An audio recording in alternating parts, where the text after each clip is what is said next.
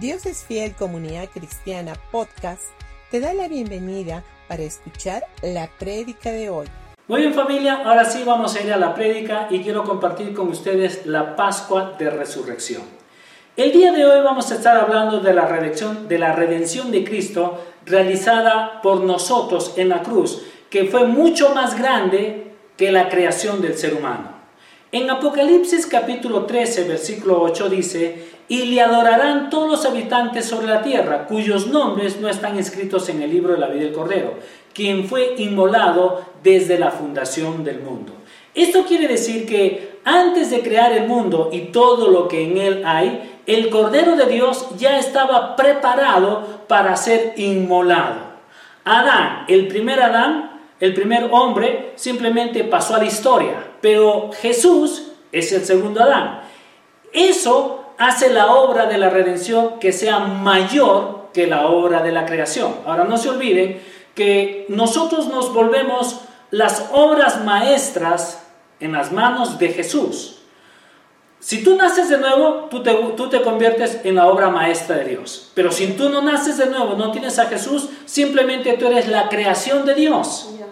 ¿Correcto? Pero si tú naces de nuevo, entonces tú te conviertes en la obra maestra de Jesucristo, o en este caso de Dios. ¿Y cuándo te conviertes? Cuando nosotros aceptamos a Jesús como nuestro Señor y Salvador personal. Por eso es de que la obra que Jesús hizo en la cruz es mucho más o es mayor que la obra de la creación. Es más, el Cordero de Dios va a permanecer por toda la eternidad. Y esto lo habla en Apocalipsis capítulo 21, versículo 23. La Biblia nos dice que Él habrá de ser la luz de la nueva Jerusalén.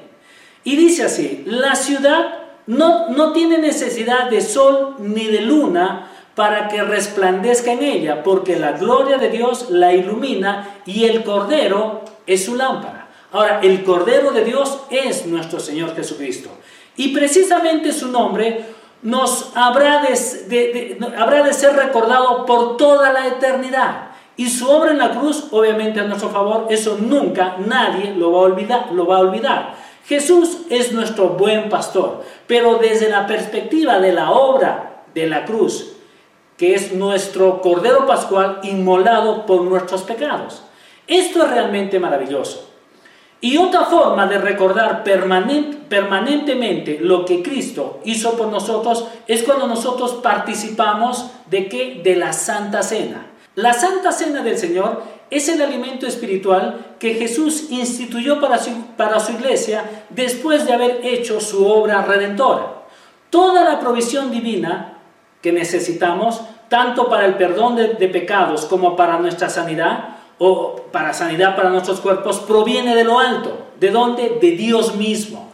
El alimento natural que nosotros podemos consumir no nos garantiza salud.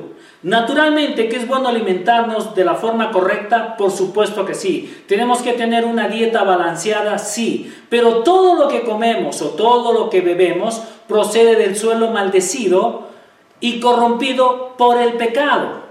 Por eso es de que nosotros decimos que por más que tratemos de alimentarnos de la mejor manera posible, no podemos tener la garantía de gozar de una buena salud o de estar libres de enfermedades. Nuestra absoluta confianza debe de estar puesta siempre en nuestro Redentor, que por su bendita gracia, lo que dice en Hebreos 13, 13.9, dice, conviene que el corazón sea fortalecido por la gracia y no por alimentos rituales que de nada aprovecha a quienes los comen. Ahora, podemos hacer muchas cosas para poder preservar nuestra salud y mantenerla sana? Por supuesto que sí, y es más, deberíamos de hacerlo. Pero todo esto, todo lo que nosotros podamos hacer, realmente nosotros tenemos que poner nuestra confianza en Dios. Si tú lo haces simplemente porque lo haces en una forma eh, natural, porque tú dices, no, yo lo quiero hacer porque si yo hago, eh, este, yo sigo estos, estos regímenes o, cuido mi, mi, alimentación, siempre voy a estar sano, yo te digo una cosa, cuando una persona está poniendo su confianza en lo que puede hacer hasta cierto punto, de una o de otra manera, tú estás poniendo tu esfuerzo en ti mismo y no en la obra redentora de lo que Jesucristo ha hecho por, tu, por ti. Ahora, sin embargo, cuando nosotros participamos de los elementos de la Santa Cena, estamos recibiendo de las manos del Señor lo que Él ya proveyó para nosotros por medio de la obra de la cruz a nuestro favor. Así que recibimos sanidad por medio de la obra redentora, la cual es muy superior a la obra de la creación. Ahora, todos los alimentos que consumimos provienen de la tierra, la cual fue maldecida a causa del pecado del primer Adán. Vuelvo a repetir, ¿es bueno que nos alimentemos correctamente? Claro que sí. ¿Esto influye positivamente a nuestra salud? Sí, pero sin embargo, todo lo que proviene de la tierra está bajo la influencia de la naturaleza pecaminosa. Por lo tanto, nosotros no podemos decir que esto es, es absoluto para que yo pueda tener sanidad. No, no, no, no. La Santa Cena representa nuestro alimento espiritual y procede de lo alto. Cuando participamos de los elementos de la Santa Cena, estamos recordando estamos trayendo a memoria lo que Jesucristo es para nosotros, que es el Cordero Pascual, inmolado por nosotros desde antes de la fundación del mundo para, para otorgarnos sanidad y perdón. Ahora, en el Antiguo Testamento, todo aquel que cometía pecado debía de presentar una ofrenda o un holocausto.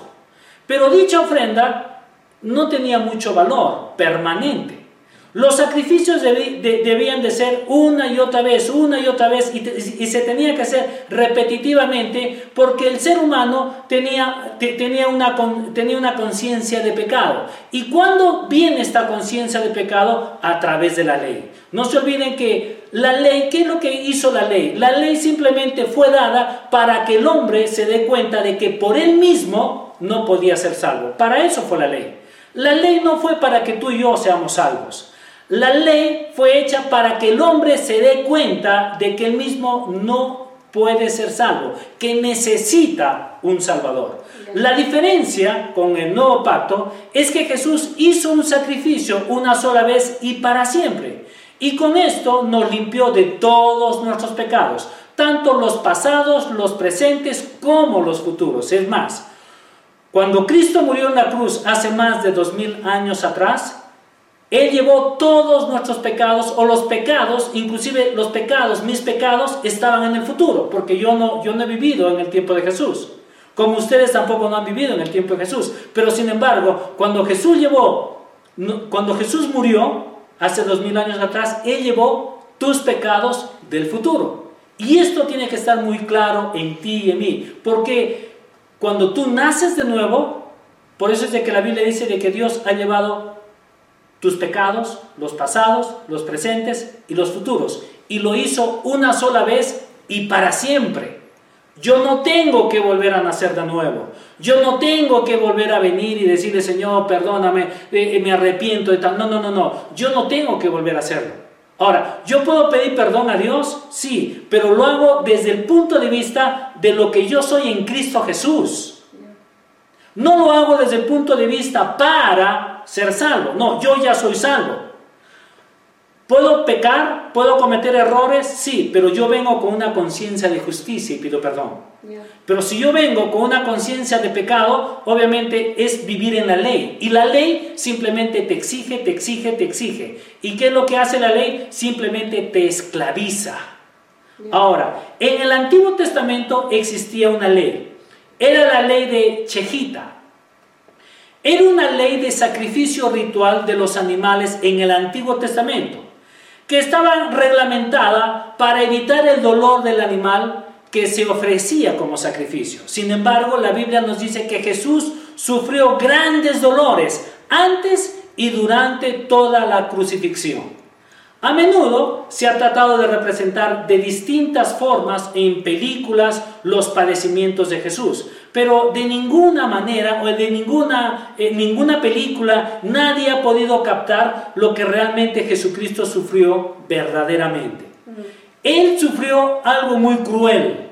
Él, él fue a la cruz y padeció un dolor muy, muy fuerte. Y todo, todo lo que Jesús pasó en la cruz, simplemente lo hizo por amor a ti y a mí. Y Él en la cruz, Él llevó tus enfermedades, Él llevó todo. Por eso es de que cuando Jesús lleva todas nuestras enfermedades, todo el pecado, inclusive llega un momento en que Jesús dice, Padre, ¿por qué me has abandonado?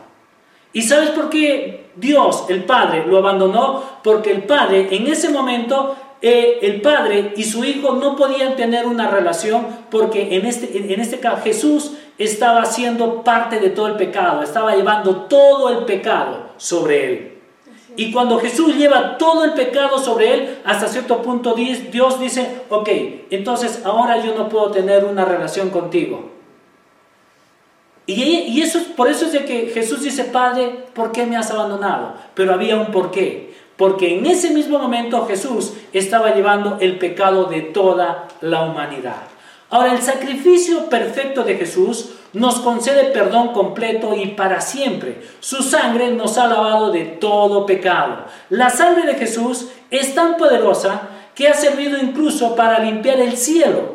¿Sabías de que en la Biblia dice que Lucifer, antes de, la, antes de que se rebele contra Dios, y convertirse en Satanás, él era un ángel de más alto rango. Su rebelión hasta cierto punto contaminó el cielo. En, eh, eh, en, relación al sacrificio de Cristo, que se estableció en comparación con lo que viene a ser el tabernáculo de Moisés y el tabernáculo celestial, que esto lo habla también en Hebreos capítulo 9, versículo 23, dice, por esta razón el tabernáculo y todo lo que en él había, que eran copias de las cosas del cielo y debían de ser purificadas mediante la sangre de, animales, pero las cosas verdaderas del cielo debían ser purificadas mediante sacrificios superiores a la sangre de animales. En la tierra podíamos ofrecer sacrificios de animales para la purificación de los pecados. Sin embargo, en el cielo se hacía necesario la sangre del Cordero de Dios, aquel que fue inmolado desde antes de la fundación del mundo. Cuando Jesús resucitó, ¿qué es lo que le dijo a María? Le dijo, no me toques porque todavía no he subido a presentar mi sangre o la sangre a mi Padre. Ahora, la sangre de Jesús, que nos limpia de todo pecado y es tan poderosa que sirvió inclusive para limpiar, obviamente, toda la impureza que existía en el cielo, eso es lo que hizo Jesús. ¿Por qué? Porque eh, Lucifer hasta cierto punto ocasionó una impureza, pero Jesús limpió toda, toda esa impureza con la sangre de Jesucristo. Ahora, cuando Dios creó el mundo, ya tenía el plan de la redención en su corazón. Es más, el mismo nombre de Dios, que es JHWH, nos habla de salvación. Y no se olviden que inclusive esta, este, este nombre que, es, que viene a ser Jehová o viene a ser Yahvé, que es JHWH, cuando Dios hace un pacto con Abraham, lo primero que hace es le da una H a Abraham y la otra H se la da a Sara. Y ahí es cuando hace un intercambio. Inclusive a partir de ese momento Dios cambia inclusive de nombre. Ahora él, él se hace conocer, yo soy el Dios de Abraham, de Isaac y de Jacob. Y Abraham cambia también su nombre, porque ahora dice yo soy padre de multitudes. Y es, ese es el cambio. Por eso es de que, ¿qué es lo que hace la cruz? La cruz es simplemente, es un intercambio. Es un intercambio. Jesús en la cruz llevó toda la maldición. Él lo llevó en la cruz. Y a través de la cruz también Dios nos hace un intercambio y Él te dice, yo me llevo todo esto, pero ahora yo te bendigo a ti. Y eso es lo que significa hasta cierto punto la cruz.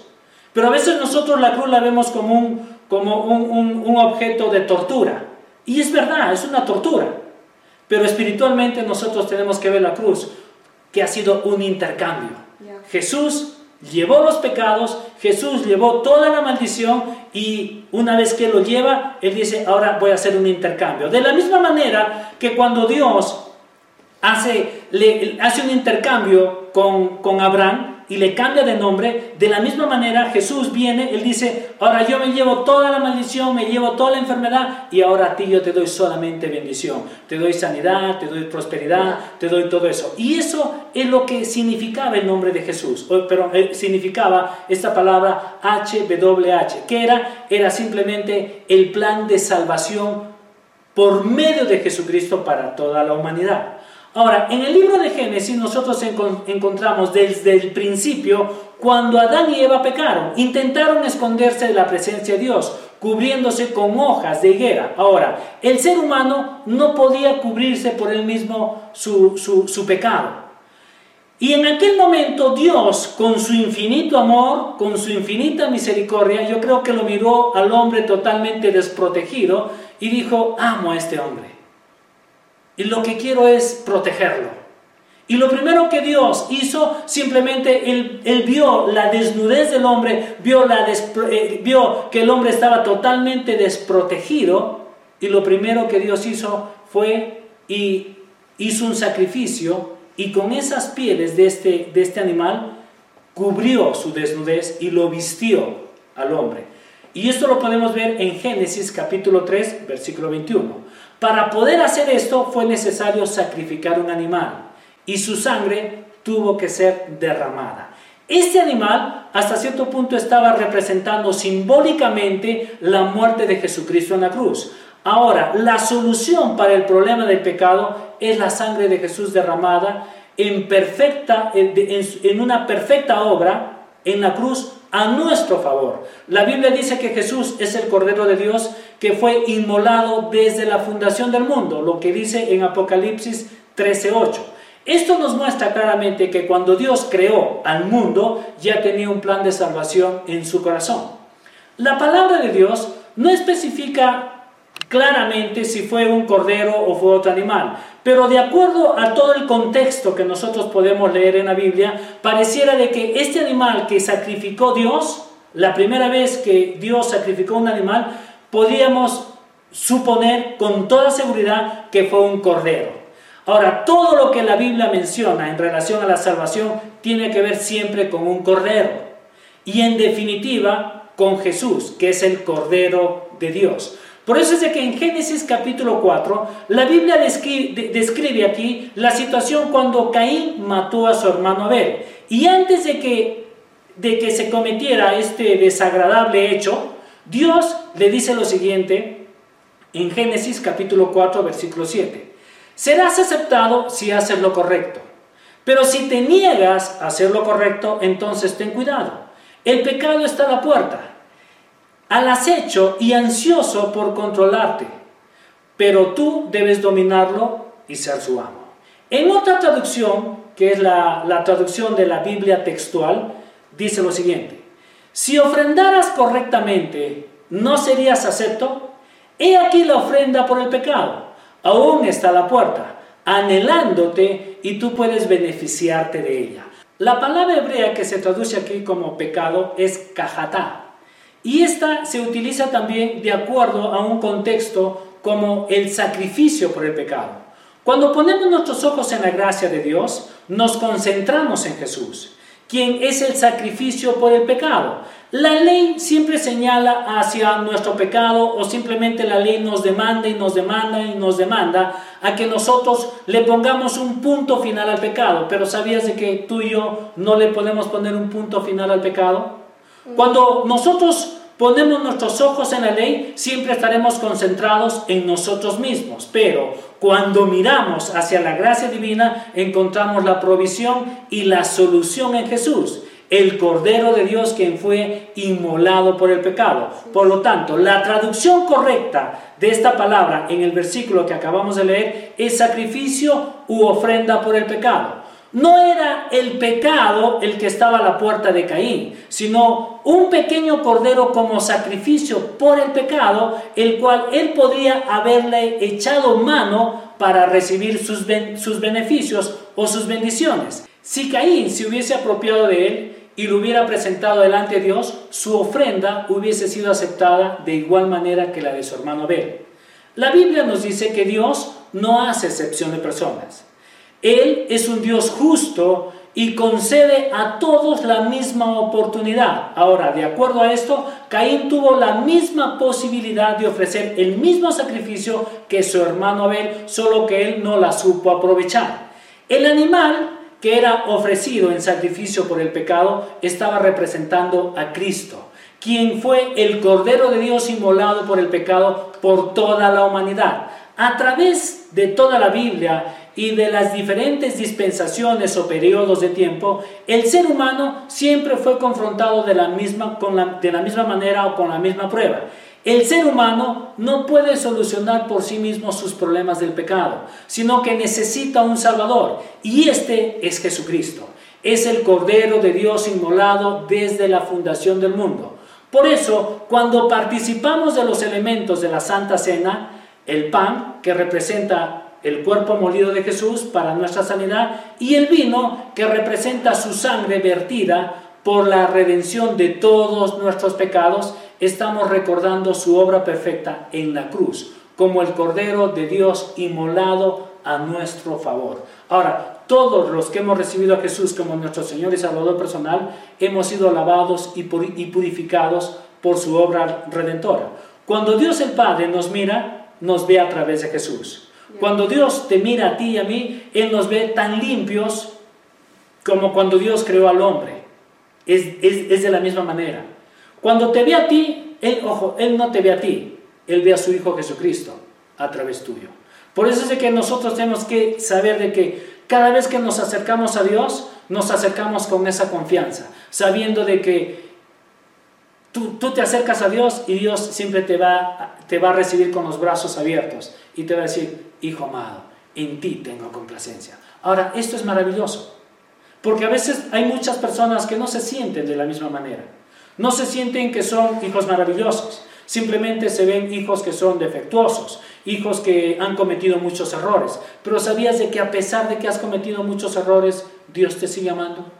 A pesar de que sigues fallando, Dios te sigue amando. A pesar de que de pronto maltratas a tu esposa o a tus hijos, Dios te sigue amando. Ahora, ¿es una, es, es una licencia para seguir maltratando a tu familia? No, no, no, no. Lo que Dios te dice es arrepiéntete. Y yo siempre les he dicho, ¿qué significa la palabra arrepentimiento? La palabra arrepentimiento significa tener una nueva forma de pensar. ¿Y qué significa pecado? Es fallar en el blanco. Vamos a fallar en el blanco siempre, siempre. Pero a la vez tenemos que venir delante del Señor y decirle, Dios, me arrepiento. Me arrepiento de todas las cosas que estoy haciendo y ahora quiero tener una nueva forma de pensar. Pero para poder pensar de la forma correcta, yo tengo que verme como Dios me ve. No como los demás me ven, sino como Dios me ve. Y la manera, el cómo tú puedes verte de la forma correcta, es cuando tú aceptas a Jesucristo como tu Señor y Salvador personal. Así es que yo quiero hacer una invitación en esta mañana. Si tú nunca antes le has dicho, Señor, necesito de ti, yo quiero que ahí mismo, donde tú estás, quiero que hagas esta oración junto conmigo. Señor Jesús y Padre Celestial, tú conoces toda mi vida. Sabes que he fallado, he cometido muchos errores y te pido perdón. Necesito de ti. Yo te reconozco como mi Señor y como mi Salvador. En el nombre de Cristo Jesús. Amén y amén. Si tú has hecho esta oración, quiero decirte que tú eres parte de la familia de Dios y bienvenido. Y lo que queremos ahora te vamos a estar dejando un correo y también te vamos a estar dejando un WhatsApp para que tú te puedas comunicar con nosotros y queremos que tú sigas conociendo cada vez más y más de todos los beneficios que Dios tiene para tu vida. Amén. Y familia, que Dios los bendiga. Nos estamos viendo la próxima semana. Bendiciones.